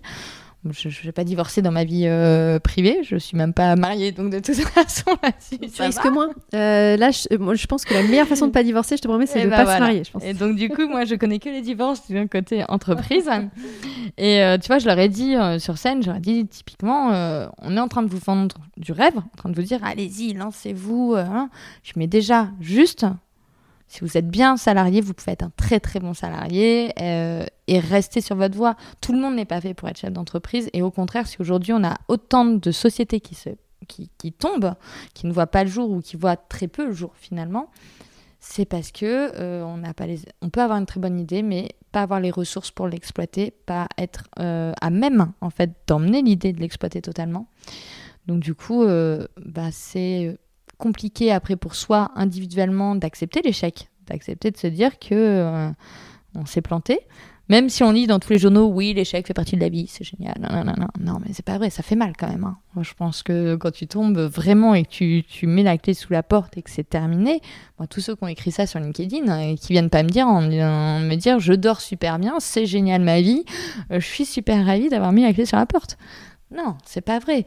Ça fait mal à l'ego. tout le monde, tu pleures dans ton canapé avec un pot de Nutella et t'es au bout de ta vie, évidemment. Ça fait mal à l'ego aussi, on a tous de l'ego, faut dire. Et d'ailleurs, première qualité, défaut, je sais pas comment on peut le dire, mais je pense que tout chef d'entreprise a un ego euh, un peu surdimensionné. On a besoin de ça en même temps pour avancer. Si on n'a pas cet ego-là, demain, euh, bah merci, au revoir, t'existes plus. En fait, aujourd'hui. Euh, et, l'échec, c'est terrible parce qu'en fait, euh, tu le prends comme une remise en question de toi, en fait, de ce que t'es. C'est pas, c'est pas ton projet qui a échoué, c'est pas ton entreprise, c'est pas un, petit détail euh, d'un dossier que tu aurais mal réalisé. Non, en fait, c'est, toi qu'on rejette. Enfin, donc c'est un truc, effectivement, ça ne va pas du tout. Bah, c'est compliqué. Aujourd'hui, voilà, on, on sous-estime cette partie-là, donc on pousse tout le monde à aller faire des entreprises créer, t'as une idée, c'est génial, elle est géniale, ton idée, vas-y. Ben non, non, ça marche pas, ça marche pas ça. C'est soit t'as l'idée, euh, tu t'entoures réellement d'une vraie équipe et ça demande du temps en fait à mettre en place toutes ces bonnes idées et tu sais que tu vas devoir aller au bout et que tu vas devoir trimer et que tu vas devoir, que tu vas ramer et que euh, tu as des week-ends où tu vas pas dormir ou euh, je sais même plus qui a dit que de toute façon pour être un entrepreneur il faut accepter d'être pauvre aussi au début parce qu'il va falloir que tu investisses ton temps, ton argent. Eh oui. Hein, ok. Et, euh, et ça, c'est quelque chose d'hyper, enfin, d'hyper compliqué parce que dans l'échec, si tu tombes, en plus en tant que chef d'entreprise, t'as pas de filet de sécurité. Tu cotises pas au chômage, tu, euh, voilà, c'est des choses qu'il faut prendre en compte. Et aujourd'hui, euh, je trouve qu'on idéalise un petit peu trop cette, partie-là. Et moi, la première, en fait, aujourd'hui, je, sais pas, hein, des fois, je sais pas si ça vous le fait, mais moi, il y a des soirs où je rentre, je me dis, ah, vas-y, plante tout et redeviens salarié, quoi. Franchement. Alors, nous, si tu veux, on n'est pas encore euh, dans, dans ce truc-là parce que justement, nous, tu vois, euh, enfin, je parle pour moi, mais parce que Cédric, il est déjà largement plus loin que moi là-dessus, mais euh, j'ai encore un filet de sécurité un peu salarié. Et moi, c'est un pas que je vais passer bientôt, j'espère, très bientôt. Mais c'est une vraie question que tu poses parce qu'effectivement, il faut accepter d'être pauvre. Ça, j'aime beaucoup quand tu dis ça parce que, tu vois, j'arrive vers, vers la quarantaine et donc j'ai passé une grande partie de ma vie salariée. Et je suis tout à fait consciente du risque que c'est d'être entrepreneur. J'ai un papa qui est chef d'entreprise aussi, etc. Et, donc je, mesure ce que ça veut dire, mais je sais aussi ce que ça engage. Et, euh, euh, à l'âge que j'ai, eh bien j'ai des enfants aussi à gérer, euh, avec lesquels ils, ont, ils sont habitués à une vie assez confortable et avec une sécurité. Euh, alors même si c'est pas dit comme ça, mais je pense qu'ils ressentent le fait qu'il n'y a pas de souci en fait à la maison. Euh, et, et, donc quand on décide d'avoir ce projet-là, parce que c'est, enfin moi c'est un projet qui me porte, que j'ai envie de mener, et je sais que je vais faire ça, et je sais que je suis faite pour faire ça, et j'ai envie d'être chef d'entreprise depuis longtemps. Simplement la vie elle a fait que j'ai repoussé parce que pour plein de raisons, la société, enfin je pourrais en parler euh, plein de fois, mais voilà. Et là quand tu te dis maintenant il faut que je prenne ce risque-là, tu, te dis oui, mais alors attention, il faut que je sois hyper confiante et hyper sûre de moi parce que bah, je m'engage pas que moi, quoi. J'engage un peu de gens avec moi. Alors toi, en plus, à ta famille, moi, je suis seule encore. Tu vois, au, final, aujourd'hui, je, je n'engage que, que moi. commencé, en fin de compte, tu as commencé chef d'entreprise, toi, quelque part. Tu avais, tu m'as dit tout à l'heure, 25 ans. 25 ans. Moi, 25 ans, tu vois, je me suis dit, allez, je vais, alors moi, c'est vrai que mon leitmotiv, de toute façon, je pense dès que j'ai commencé mes études, et la première fois que je suis allée voir mon premier patron, j'ai dû lui dire, euh, moi, ce que je veux faire, c'est ça. Tu vois, c'était déjà, euh, j'avais déjà mon parcours tracé au début. Bon, avant de changer plein de fois, certes, mais tu vois, j'avais déjà une ambition de me dire non, je resterai pas là. En fait, tu sais très bien que je vais pas rester là. Et euh, mais après, tu vois, toi, tu as pu T'as différents styles de chef d'entreprise, et ça, j'en ai parlé dans, dans différents groupements que j'avais vus de, de, chefs d'entreprise. Tu as ceux qui vont faire leur vie privée et après devenir chef d'entreprise comme toi, euh, ou tu as ta famille autour. Donc, en effet, tu as un autre engagement. Et moi, j'avais décidé de d'abord matcher ma vie pro. Est-ce que c'est bien? Je ne suis pas forcément sûre de ça. Parce qu'en fait, tu n'as plus de place après pour ta vie perso. Je sais pas en fait ce qui est le mieux parce que tu as raison dans ce que tu dis. Euh, et en fait, c'est un sujet euh, qu'on a évoqué euh, déjà plein de fois avec Cédric. Parce que en fait, on est une génération. je parle nous, puis je vais parler plutôt pour les filles. Je suis désolée, ça va faire le, petit point fille du podcast. Mais on est une génération de transition, c'est-à-dire qu'en fait, on est des femmes qui avons envie et, et, qui pouvons avoir une vie avec une, vie, une carrière professionnelle intéressante et des projets qu'on mène et une autonomie et l'envie de faire plein de choses, mais à la fois on n'a pas forcément encore renoncé ou en tout cas on renonce pas facilement à cette vie un peu cadrée de famille euh, avec des enfants, etc., etc. Et donc on est sur un, une, un espèce de truc où on voudrait tout pouvoir faire. Et c'est hyper compliqué parce que c'est ce que tu dis. Je sais pas ce qui est le mieux. Est-ce que ce qui est le mieux c'est ce que j'ai fait de dire bon je vais mettre ma carrière professionnelle un petit peu entre parenthèses. En tout cas je vais faire des choix professionnels que je vais appeler raisonnables, confortables pour installer une vie privée ou en tout cas une vie de famille, être mère de famille comme on l'entend, comme il faudrait. Et puis, quand mes enfants vont grandir, ce qui est le cas aujourd'hui, je vais m'accorder euh, d'être libre et de faire autre chose. C'est pas si simple parce que finalement, au je me dis, tiens, je vais être libre, bah, c'est pas forcément facile de le faire. Donc je sais pas si c'est la, bonne, euh, la bonne chose. Ou alors, on fait le choix que tu fais toi de dire non mais attends mais moi euh, ma passion, ma vie, c'est le boulot que je veux faire. J'ai euh, un projet qui est énorme et j'ai ma vie pour le mener et donc je vais le faire. Et puis après ma vie perso bah, va se caler sur ça parce que finalement ma vie pro elle va prendre beaucoup de place et j'aurai la vie perso qui sera adaptée à la vie pro que j'ai fait. Et bah, je sais pas, tu vas nous dire, mais c'est pas forcément si simple. Et je sais pas où est le, bon truc. Tu vois, je crois qu'il y en a pas. Je pense qu'il n'y a pas de bon bah curseur. il y a, tu vois, tu fais comme tu peux. On parlait juste avant du podcast de Christine Lagarde que j'avais écouté. Et elle dit euh, d'ailleurs dans son podcast que de toute façon, on ne peut pas tout réussir d'un coup. Tu peux pas réussir ta vie pro et ta vie perso, il y a un temps pour tout. Je pense que je suis assez d'accord sur ce qu'elle dit. Aujourd'hui, donc moi, j'ai calé sur ma vie pro, mais du coup, euh, tu donnes maintenant l'image aussi euh, d'une femme euh, qui ne rentre pas dans ah, et là, ça euh, va les pas normes. Du tout. Non, mais là, Marie-Laure, ça va pas du tout. non, mais c'est vrai, en fait. Au final, tu deviens. Euh, on, on, je pense qu'on a cette image où on nous aime parce qu'on est cette femme forte qu'on représente, euh, entrepreneuse, avec des idées, qui parle bien, voilà. Qui est, jolie. Cool. Ouais, on voit pas le podcast, mais en plus c'est joli. tu peux rajouter ça en plus, mais euh, mais derrière on est aussi cette femme qui fait peur parce que parce que on peut prendre plus de place en fait que euh, ton homologue masculin à côté. bah, disons que oui, tu vas pas, oui, tu vas donner ton avis, tu vas pas juste Moi, je euh, attendre qu'il entre à la maison et ah puis juste mettre les pieds sous la table et puis, euh, ouais, c'est sûr, c'est plus compliqué. Tu as ta vie et puis, euh, puis voilà, tu as une structure patriarcale où jusqu'à présent, l'homme ramenait l'argent à la maison, c'était vachement sympa, et la femme attendait gentiment et élevait les enfants. Donc en effet, comme tu dis, on est sur une dégénération, on est en train de faire changer les choses, mais on n'est quand même pas prêt aujourd'hui, je pense, à euh, accepter le fait que la femme puisse avoir une, une, une valeur, euh, bah, je dirais même pas une valeur, parce que pour moi, on est, on est plutôt, je chercherais mon, mon homologue, enfin qu'on soit. C'est ça, c'est plutôt en fait de, c'est ça, c'est plutôt en fait de créer une équipe qui soit, euh, enfin voilà, un couple. Mais il faut que l'autre l'accepte. Et voilà, et, l'accepte. Et en plus, dans ce qu'on disait, un peu comme sur l'association d'entreprise, l'accepte, mais l'acceppte avec tous les changements qu'il peut y avoir euh, de la vie, et puis euh, voilà les bouleversements. Tu vois que j'émascule.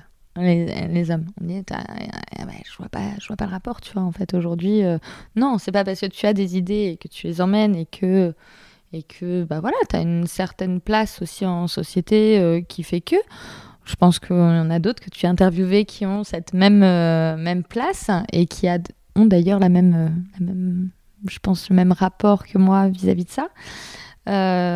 Aujourd'hui, on a cette difficulté-là dans notre vie perso. Aujourd'hui, je pense que trouver quelqu'un qui puisse nous nous, soutenir en fait dans nos projets, ça reste difficile. Et plus le temps passe, et plus je me le dis, Mais je pense qu'en plus, c'est compliqué aussi pour les hommes. C'est-à-dire que, euh, sincèrement, je pense aussi que euh, euh, est-ce que c'est facile de choisir la personne qui va t'accompagner dans une vie perso quand t'as 20 ans, quand t'as 30 ans? C'est pas si simple que ça, tu vois, parce que même aujourd'hui, en tout cas, nos pères n'attendaient certainement pas la même chose d'une femme que vont l'attendre nos fils, clairement. Et donc, on, est sur un truc aujourd'hui où, euh, où qu'est-ce qu'on fait, comment on se situe. Et je pense que c'est compliqué pour les femmes aujourd'hui, mais pour les hommes aussi, comment ils se situent, quelle est leur place, jusqu'où on va.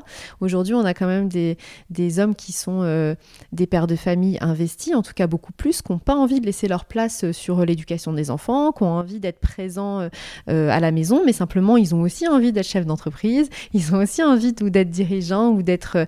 et, et, et c'est pas forcément bien perçu en entreprise de dire, bah, je vais partir plus tôt parce que j'ai mon enfant à aller chercher au foot ou euh, peu importe.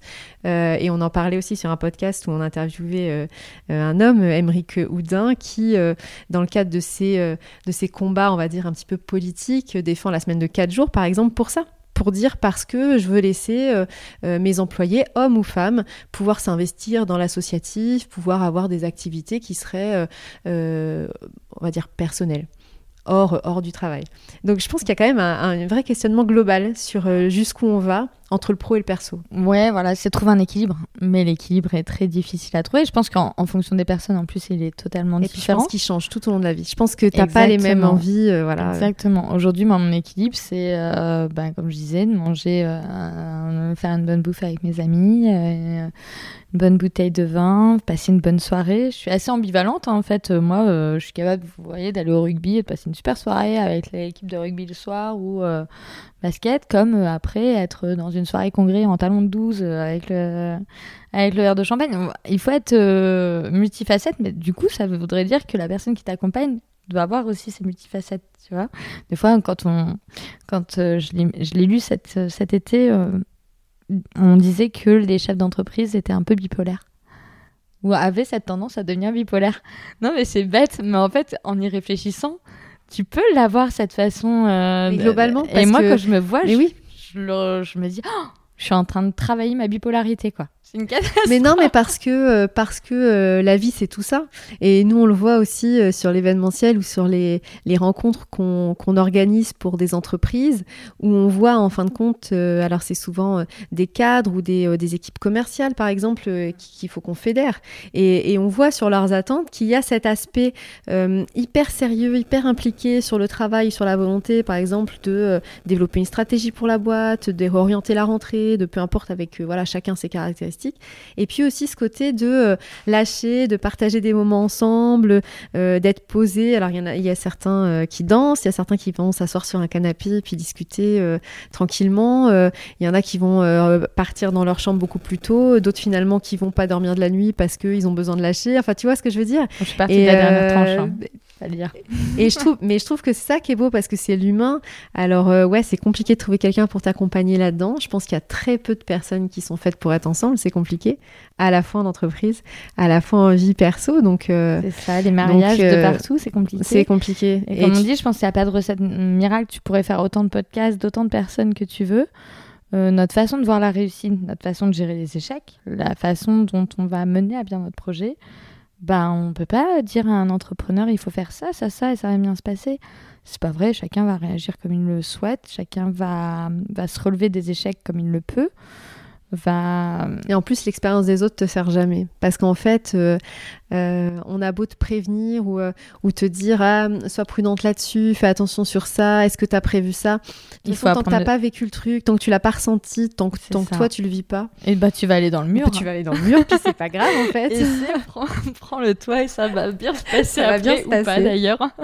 Mais bien sûr, c'est typiquement il n'y a pas de recette. Il n'y a pas de recette. On essaie tous. Et tu vois, moi, mes investisseurs cet été, là, quand je leur disais ah, sur l'autre société, euh, je sais pas où je vais et tout, ils m'ont dit mais c'est un petit problème, ça. Tu apprends l'expérience. Ah, mais de toute façon, l'expérience, ça s'arrête jamais. Hein. Jusqu'à la fin, tu as de l'expérience.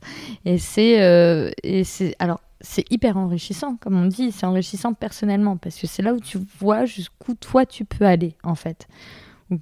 Qu'est-ce que tu es capable d'endurer? On va reprendre le terme du début du podcast où on parlait euh, d'endurance. tout ce que tu es capable d'enturer, tout ce que tu es capable de, de, de remettre en place pour te dire non, c'est bon, allez, je me relève, je sais où je vais, je sais comment j'y vais. Puis bah, si ça sera pas encore la bonne recette, ben, je rechangerai. Tu vois, je rajouterai du sel, je rajouterai du poivre. Enfin, tu peux dire ce que tu veux. J'adore. Euh, et finalement, quand tu vis des choses que tu qu'avec le recul tu trouves difficiles ou tu te dis ah j'ai enduré ça, je me suis relevé de ça. Donc quelque part après, ça te grandit aussi parce que tu te dis attends si je me suis relevé de ça, qu'est-ce qui va m'arrêter quoi?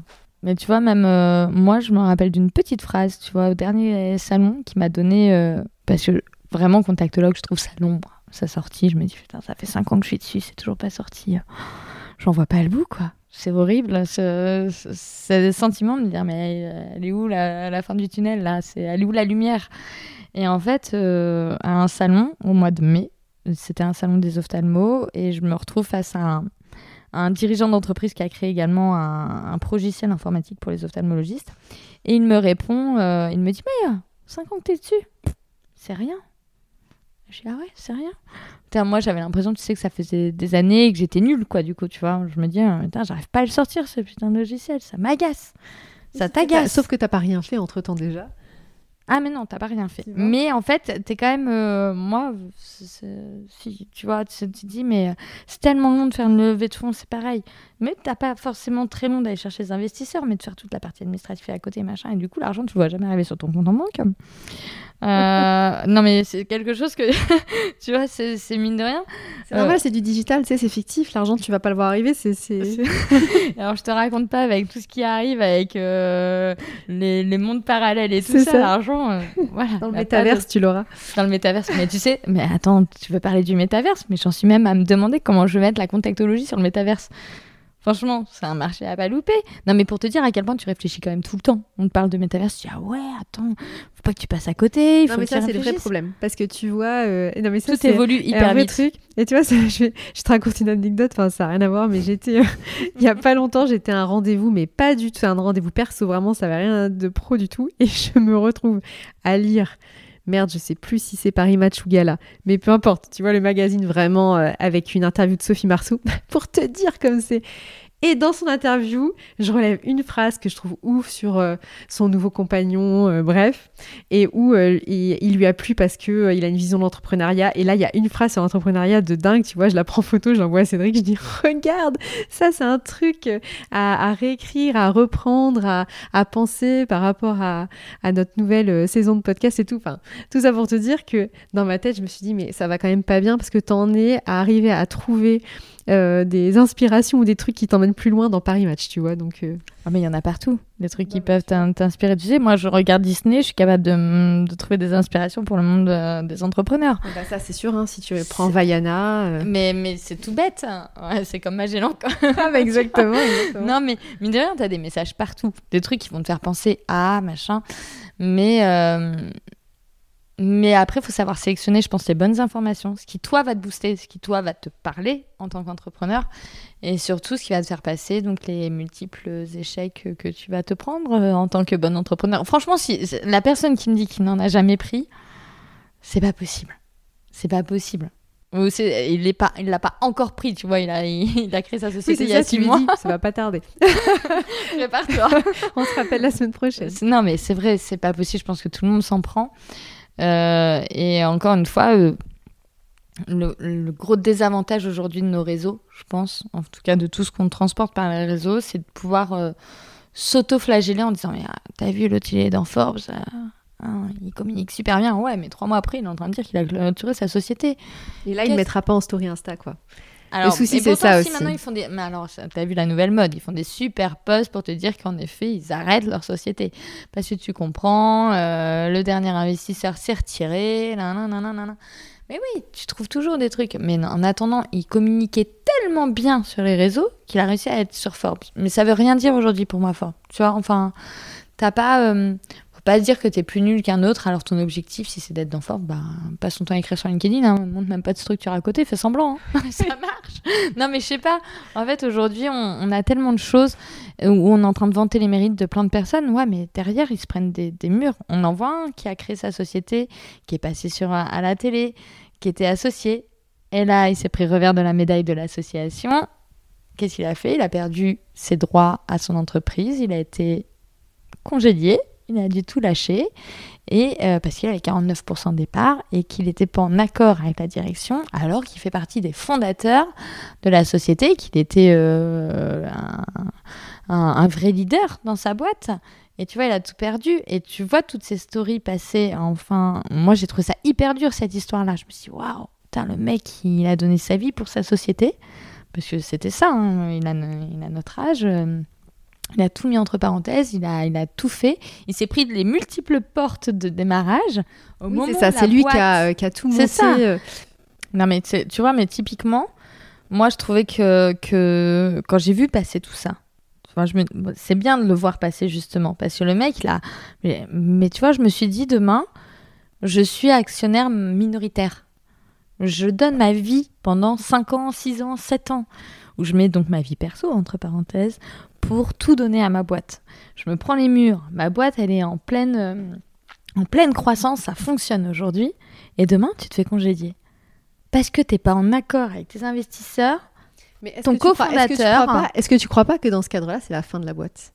Parce qu'en vrai, ce mec-là, une fois congédié, si c'est lui qui a tout porté, si c'est lui qui a tout conçu. Alors, ils étaient deux. Après, je peux pas dire que c'est la fin de la boîte parce que finalement, elle est sur une lancée, tu vois. Parce que tu sais, c'est euh, la fameuse citation que, que j'aime beaucoup euh, de Coco Chanel, tu vois. Euh, prenez mes idées, j'en aurai d'autres. Hein.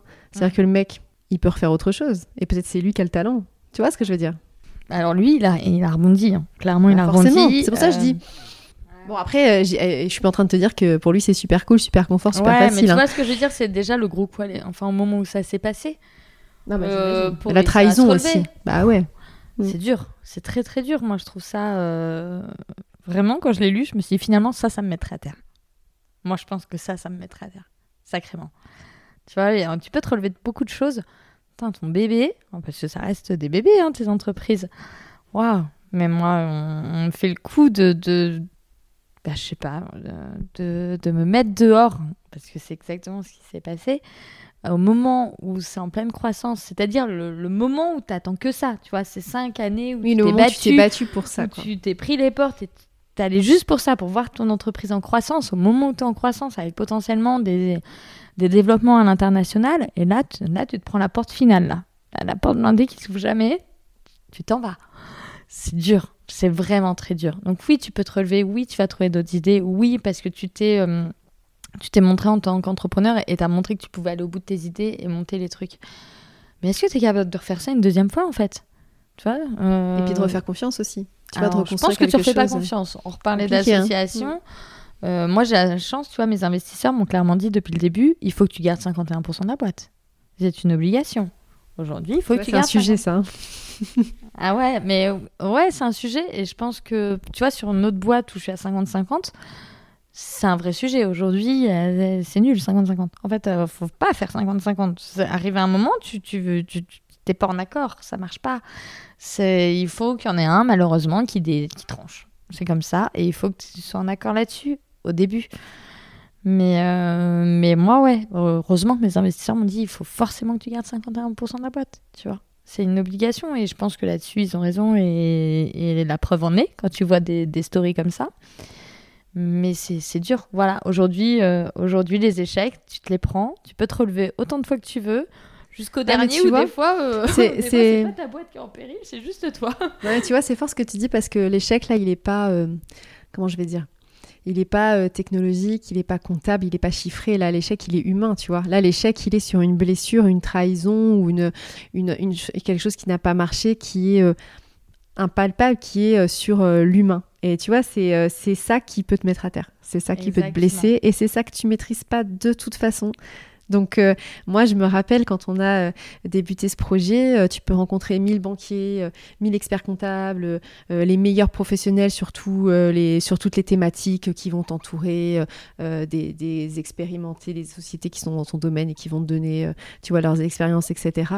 De toute façon, la chose qui peut te mettre à terre ou à l'inverse qui peut t'emmener haut, ça va être les rencontres, ça va être l'humain et ça personne à de recettes. Tu vois ce que je veux dire? Il n'y a pas de tableau Excel qui va trouver le bon truc pour avoir euh, l'associé qu'il te faut, euh, la relation qui convient, euh, la manière de gérer le mieux la boîte, tu vois? Non, alors tu pourrais faire hein, tous tes tests de process com, savoir si Oui, tes c'est ça, personnalités, le vert et le rouge mais fonctionnent, sûr. machin. Les signes astrologiques. euh, voilà.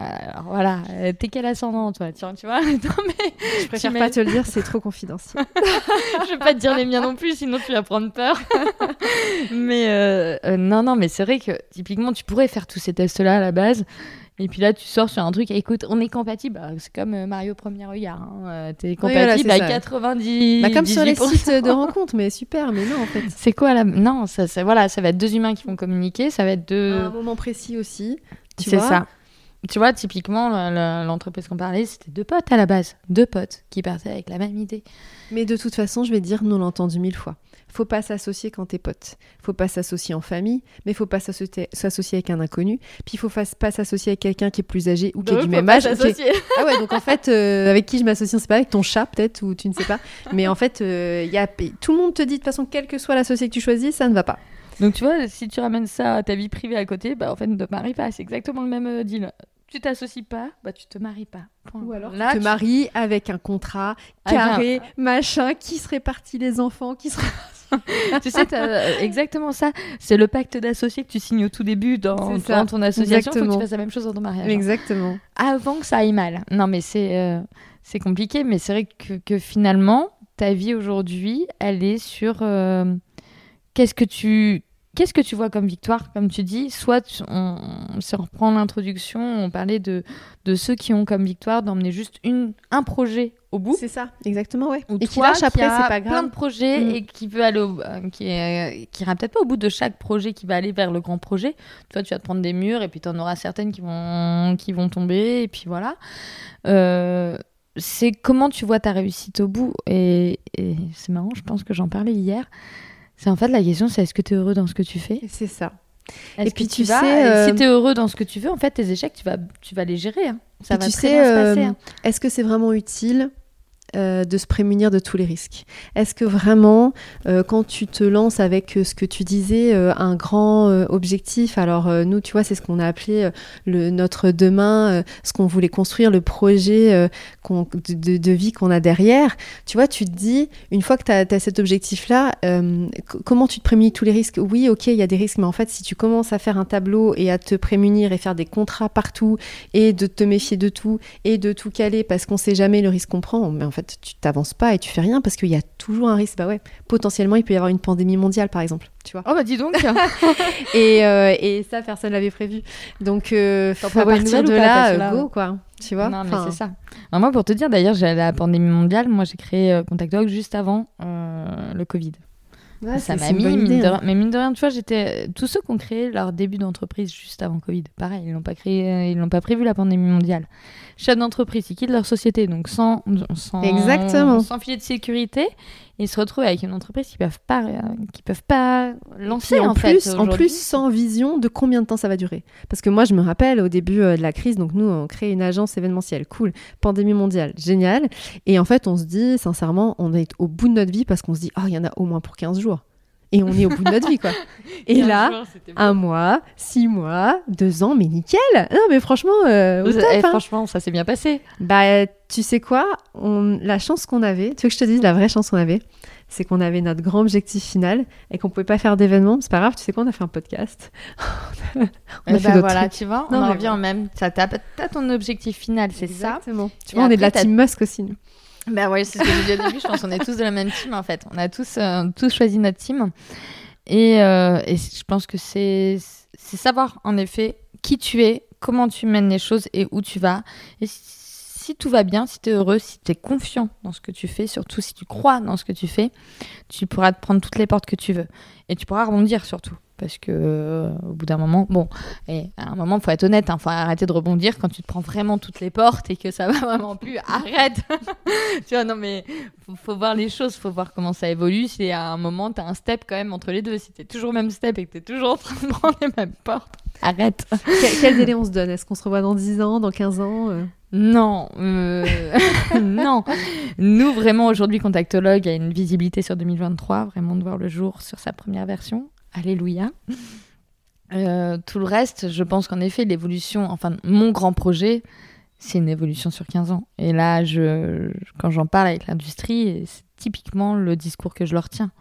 Aujourd'hui, je, leur dis, je suis pas en train de vous amener une solution miracle pour demain, en fait. Je suis pas, je suis pas Dieu. Je, 50 ans que le marché est comme ça, euh, il va falloir changer les mœurs, changer, euh, changer l'état d'esprit des gens, déplaire à certains, accepter peut-être d'avoir un, marché légèrement plus décroissant à un moment pour pouvoir le remonter derrière. Et, euh, et ça, c'est des discours que je tiens donc à l'industrie. C'est quand même euh, voilà, un, peu, un peu lourd de temps en temps. Mais, euh, mais je pense que ouais, je leur dis, c'est pour, pour pouvoir voir les choses évoluer sur les dix prochaines années en fait. Aujourd'hui, il faut reconstruire les bases ensemble. Et ça, c'est le discours que j'ai tenu à ma soirée de lancement l'année dernière. Euh, et euh, dire qu'aujourd'hui, on va reconstruire les bases et on va remonter les marches en fait tous ensemble, mais chacun à sa place avec des, des parcours normés. Donc j'ai envie de te dire que si tu veux vraiment savoir si le grand grand projet a évolué, faut se revoir pas avant 10 ans. On va conclure sur ça. Quel est ton, ton demain? Comment tu le vois ton demain? Idéal, celui, celui que tu envisages, celui que tu vises? Alors moi, mon demain, euh, moi j'ai pas pour vocation de garder toutes mes sociétés, tu vois. Je, souhaite lancer et je, suis en accord là-dessus avec mes investisseurs, c'est de dire que demain je, lance mais je redonne le bébé après en fait. Tu vois, c'est, je pense que tout ce qui me, me motive, c'est les débuts en fait. C'est, c'est justement de me prendre toutes ces portes et c'est pas après de continuer une fois que tout va bien euh, et que tu as pu cet attrait, cette, ce challenge. Moi, mon demain, ça sera toujours du challenge, toujours euh, des nouvelles idées. Je pense que c'est ma vie de demain, toujours, toujours et encore, et que je vais m'ennuyer si j'ai pas ça. Donc ça va être euh, sans cesse des, nou- des nouveaux projets et je pense qu'on peut, on peut se revoir dans 10 ans et j'aurais dit que j'aurais eu des nouveaux projets et que bah, le reste, ça m'appartient peut-être plus. Et, euh, et j'aime ne pas savoir ce qui va se passer demain, en fait. Je pense que c'est euh, ça, c'est de, de, partir à l'aventure et à l'inconnu. Je peux pas te dire ce que je vais être demain. Je vais dire que je serai pas au même point qu'aujourd'hui, c'est sûr. Mais où, euh, ça se trouve, euh, je serai, ouais, je serai plus dans le digital, je serai euh, totalement. Alors, il y aura toujours cette notion commune, on Mais est de toute d'accord? façon, je sais où tu seras. Tu seras dans notre bureau euh, À New York. à New York. Donc, euh, C'est ça, exactement, avec Elon Musk, euh, de retour de Mars. J'avais oublié. Non, non, mais ouais, je pense que demain, tout ce que je souhaite, c'est que ça soit euh, aussi motivant et challengeant qu'aujourd'hui et qu'on voit les choses avec toujours autant de, positivité, j'ai envie de dire, de dire qu'on est capable de vouloir faire changer les choses et les mœurs demain. Et c'est ce qui compte pour moi, c'est de faire évoluer mon milieu après, euh, peut-être que je serai en échec. hein. Tout, le monde, euh, tout le monde me dit euh, bon courage. Et ben, euh, je me souhaite bon courage aussi. mais, euh, mais non, non, j'y crois et je pense que c'est ce qui nous fait ce petit let, euh, leitmotiv. Et demain, le, le demain, en tout cas, c'est de continuer de garder, euh, garder l'envie de changement et l'envie d'aller plus loin et l'envie d'apporter du plus pour les autres. Et, euh, et voilà. Merci Marie-Laure. Merci à vous.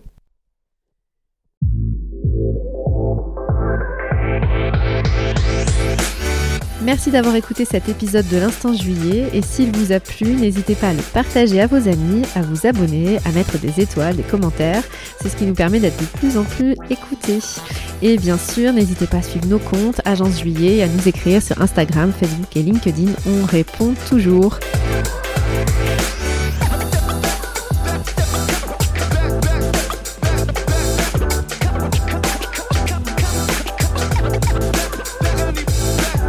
Et on se retrouve très vite pour un nouvel Instant Juillet.